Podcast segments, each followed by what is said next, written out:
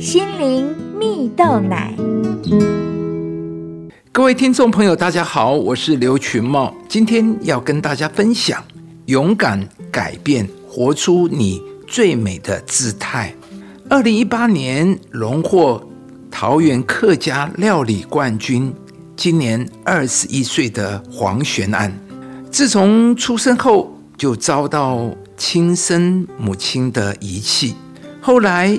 被一对老夫妻收养，但在小学四年级时，养母过世，养父年纪老迈，没有能力照顾他，他又被安置到寄养家庭。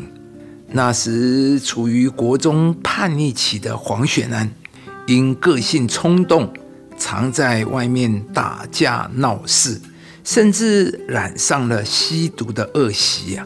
被警察逮捕过四次，还曾进入少年关护所，最后转往桃园少年之家安置啊。因此有了机会接触到基督信仰，认识了上帝，加上有了社工的陪伴与照顾，黄玄安才开始有了家的归属感与安全感。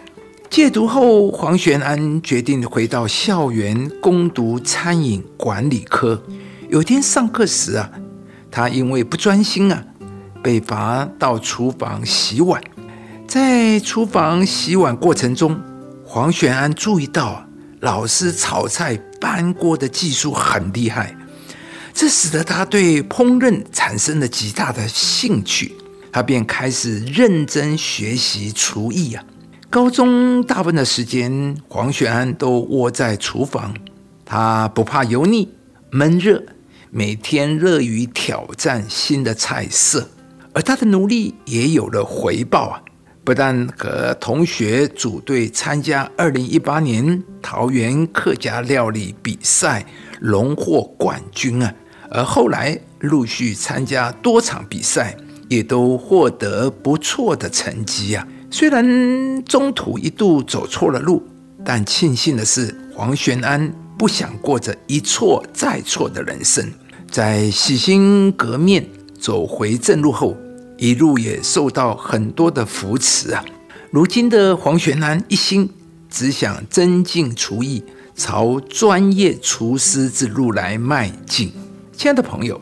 我们虽然无法决定自己的出生家庭，但是我们可以选择要活出什么样的人生。尽管现实环境有时候会让人迷失方向，甚至一不小心就会走偏了，但只要愿意做出改变，对生活拥有积极的态度，我们依然可以活出最美好的样子。就如同黄泉安一样。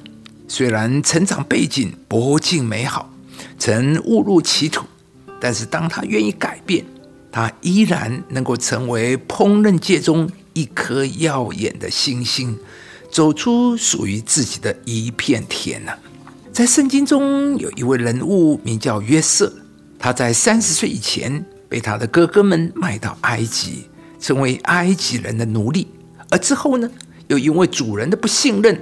而被关在监牢里，约瑟心中虽然充满困惑，但是他深知上帝与他同在，他知道他不会有悲惨的人生结局，因此到最后，约瑟不仅做了埃及法老的宰相，更在饥荒时拯救了他整个家族。